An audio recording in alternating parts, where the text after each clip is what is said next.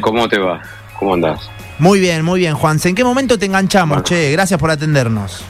En un momento, en un aterrizaje forzoso porque vengo de Formosa, Los Toldos. Uf. Ayer toqué en un, en un evento y... Gira. y no, sí, gira, pero lo que pasa es que no, no te recuperás. Aparte, a esta hora, viste, es, un- es muy temprano. Para mí es el amanecer.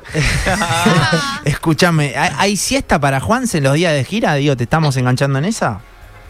Y mira, a las 3 de la mañana nos vamos a Neuquén. Hoy. Así que eh, mañana. Ah, claro, mañana. A las tres- después de las 12 es mañana. Claro, sí, sí, Eh, sí. 3 de la mañana hoy. Es verdad, es verdad, tenés razón. Claro. Entonces, eh, y nada, bueno, gracias a Dios tenemos una gran gira de, de agosto, eh, la previa para irnos a, a la gira de España. Y nada, esperando también que llegue el 27 para volver a Rosario, ¿no? Bueno, Juanse, ¿qué, ¿cómo te trata, no? Más allá de- del cansancio eh, lógico, ¿no? De, de- gira. Eh, ¿cómo, ¿Cómo estás llevando, bueno, el tocar en vivo, ¿no? Con lo que tiene que ver eh, también con, con esta banda, con esta, con esta formación. ¿En qué momento, en qué momento te encontrás? No, bien, la verdad muy bien, con un año, estos últimos cuatro años, la verdad que de, de un crecimiento, de un desarrollo eh, realmente muy dinámico por un montón de elementos, o sea, Mm. eh, las ediciones de los discos, las películas que salieron, más mi participación en la televisión, bueno, hizo que se, se reactualice un poco el, el formato nuestro, que es rock and roll básicamente, pero que también encierra un montón de cosas que abarca, ¿no? Entonces venimos de hacer eh, un Luna Park impresionante, más dos Grand Rex, y lo importante es que es algo que yo tenía muy postergado, porque te imaginas que con los ratones eh, est- está todo como ensambladísimo, o sea, lo único que hay que hacer es anunciar. Poner la fecha, digamos. claro. Claro, en cambio acá es como que me siento como que, que también un poco uno retoma esa, ese espíritu de, de a ver qué va a pasar, ojalá salga bien y todo eso, ¿no? Que, que es muy importante para mí, que obviamente ya es público y notorio que tengo 60 años, eh, estar a- así como si estuviera empezando y, y con estas respuestas que estamos teniendo, la verdad que estoy muy contento y muy agradecido además, ¿no? Es eh, Juanse que está charlando con nosotros. El sábado 27 va a estar eh, tocando en el Vorterix. Recién Juanse, bueno, nombraba los, los documentales, las películas, ¿no? Eh, Sí. que, que, que, bueno, que salieron. ¿Cómo fue verlas? Digo, porque una cosa es a lo mejor brindar el testimonio, pero Sí. verse a uno debe ser eh, fuerte, ¿no? Eh, entender Y cómo, bueno, llegaste hasta acá, ¿no? No, pero lo que pasa es que te acostumbras a verte to- por todo, el- ratones sobre todo, y, y la parte solista también. Eh, tenemos muchas, yo creo que una de las claves de, una de las claves de, de esta situación es que eh, es una banda que, que se fue renovando en el sonido, pero también fue trascendiendo la necesidad, por ejemplo, cuando un artista necesita editar un disco en vivo, por ejemplo, Hmm. es porque quiere decir que hay una vigencia, digamos, eh, que es pública y notoria. Eh, Ratones tiene muchos discos, cada eh, prácticamente cada disco que hemos grabado tiene su correlativo en vivo. Y te digo esto porque vos me preguntás qué siento al verme. Bueno, Sí. lo que pasa es tanto tiempo sentado edi- editando, Sí, ¿viste? claro. Todo ya. Claro, El espejo me dice que no. A ver, me dice no, hoy no. ¿Viste? Eh, Hace muchos entonces, años. eh, estás, claro, te acostumbras. No, no, tampoco. Lo bueno es que yo nunca me, me fijé si hay defectos, si hay, qué sé yo, cosas que, que, viste que por ahí te pueden llegar a dar cierta eh, cierto pudor o cierta no no no Viste que hay Siempre algunos, viste que hay algunos que dicen, uh, qué garrón este, este, esta algunos mía, que- me quiero matar, Vos- ni me la no, muestra. no, no, qué, qué, qué bajón esta toma, ¿viste? Sí. Esta- este, Sí. este primer plano. Y resulta que es el que más le gusta a las personas que ven el documental o la película. Claro. Entonces, eh, no, no, nunca hay nada escrito sobre eso. Lo, lo bueno es que al, estar en pleno, en permanente contacto con, con esa situación, digamos, de estar todo el tiempo editando en el estudio o de gira, o viste ahora, bueno, la tecnología ha hecho que explote todo, o sea, es como que hay con mucha más, muchísima más exposición actualizada, digamos. Antes eh, los documentales eran, eh, viste, digamos, un, era lo último que vos podías ver. Sí, o, lo eh, compraba el fan de la banda, ¿no? Claro, entonces la verdad que nosotros estamos muy contentos con todo, con, con el proyecto, con, con las ideas, con todo lo que estamos haciendo a través sobre todo estos dos años que pasaron de encierro, tuvimos también mucho trabajo, gracias a Dios, entonces todo eso se va juntando, eh, bueno, tenemos la gira de España en septiembre, entonces, y un obras el 17 de diciembre, eh, dos o tres, no sé cuánto vamos a hacer, porque el Luna Park, la verdad, quedó mucha gente afuera, y bueno, teníamos esa, nos quedó esa eh, esas ganas de, de, hacerlo, digamos, ¿no? Por ahí es una complicación más que te buscas, sobre todo por todo lo que está pasando en el mundo, no solamente en el país. Entonces son riesgos que uno corre, pero que los corre con, convicción porque nos sorprendió muchísimo eh, agotar un lugar eh, como el Luna Park 20 días antes del show, por ejemplo. Entonces, eh, pues si hubiera sido la dinámica de ratones, bueno, decís, eh, bueno, está bien, qué sé yo, o, bueno. Sí, te reservas cuatro Luna Parks, capaz. No, ya sabes, vos ya sabés lo que va a pasar, más o menos, o sea, tampoco nadie es mago, ¿no? O sea, sí, sí, sí. Eh, bueno, eh, mejor dicho, hay un montón de magos, pero la magia es, es un, un, truco en sí. entonces, nada, esperando estos momentos, estas giras, eh, tratar de, de, anunciar los próximos, eh, ya acabo de terminar un disco nuevo que es muy probable que se llame Records en el Cielo, eh, que son 10 temas, están producidos por Gustavo Gauri, que es el productor que nos descubrió a nosotros con ratones. Mm.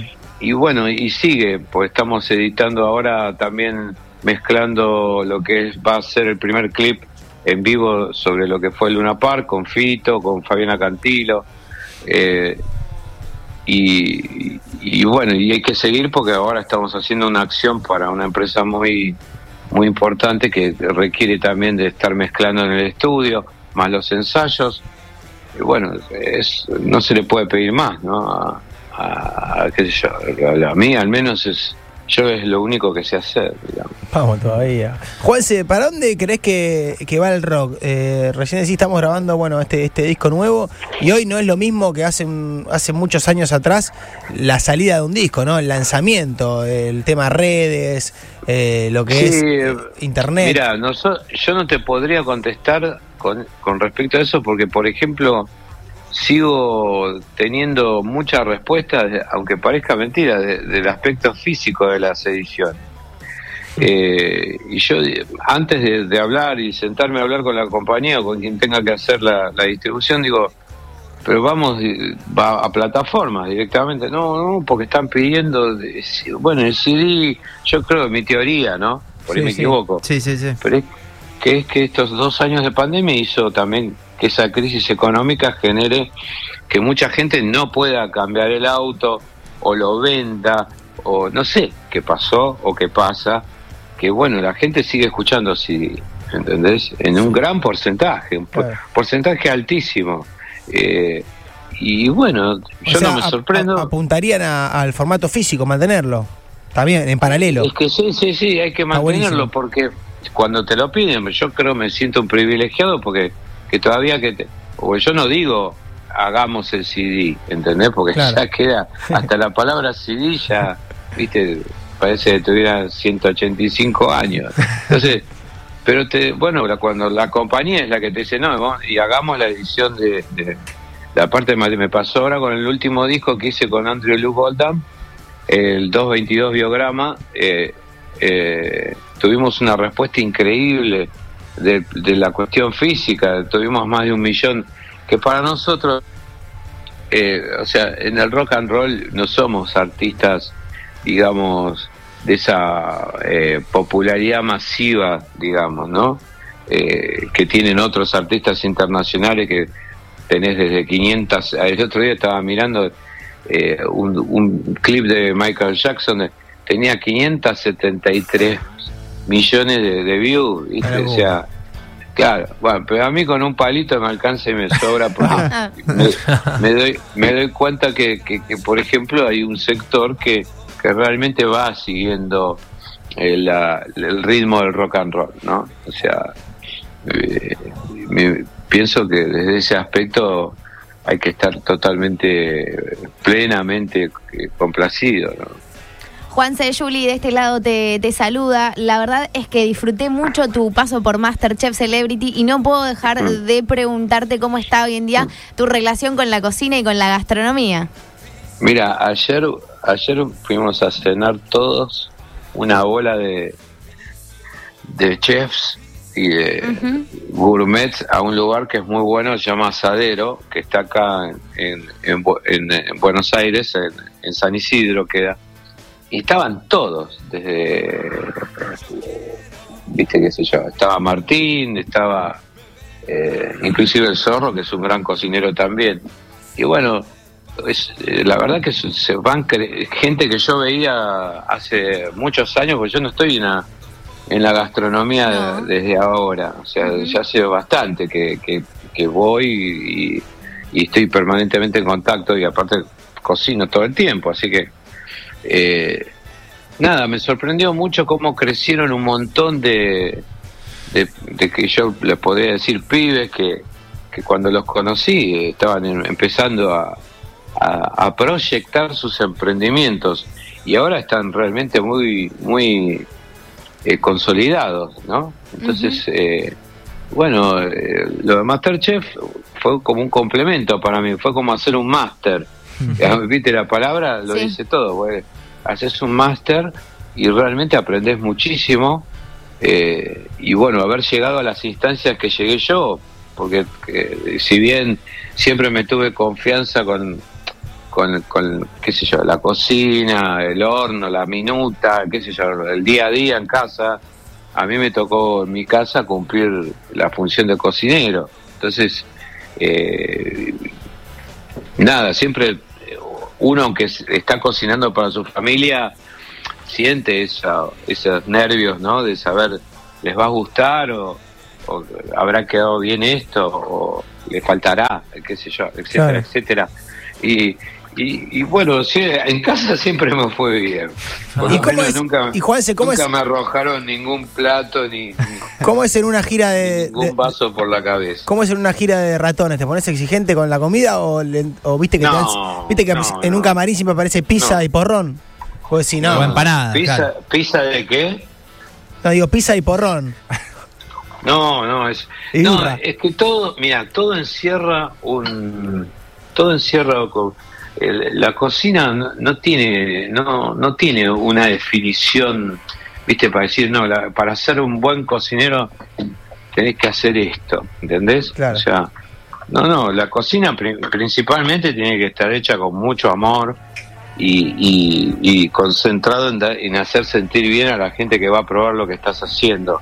No importa lo que sea, desde un huevo frito, que te digo que es una de las cosas más complejas para que quede perfectamente bien, hasta, qué sé yo, algo... eh, Algo bien gourmet. Claro, algo súper gourmet, qué sé yo, usar cilantro, viste, que era un Sí, sí. elemento que antes no se usaba prácticamente, eh, eh, hasta cosas desconocidas, porque hay una carne japonesa que, que realmente es- tiene una finura y un, un nivel de, de- es muy tierna, no tiene ninguna fibrosidad, es una cosa de locos eh, contar con eso para cocinar, ¿entendés? Y bueno, pero no, no es un, un elemento habitual, digamos. Claro. Hay que ir al lugar, encargarlo, que venga. Y, y después, una vez que lo tenés, que te- conservarlo el tiempo exacto para que, para que rinda, ¿entendés? Es todo complejo, es como la música también. O sea, yo creo que la música con mucha humildad, lo pondría en un escalón superior a, al tema gastronómico, aunque lo gastronómico es esencial, ¿viste? Y, y aunque el músico muchas veces está muchas semanas sin comer, pero el, por otro lado, el, el- lo que te da la energía para seguir adelante es saber que, que lo estás haciendo con, con amor, ¿no? Recién un poco lo comparaba, Juanse, a, a eso. Digo, ese, eso de, de, mm, que decías de, de, de- no saber qué va a pensar el otro, se, se da tanto en lo gastronómico como en, con- como en la música, como decía de los Luna Parks.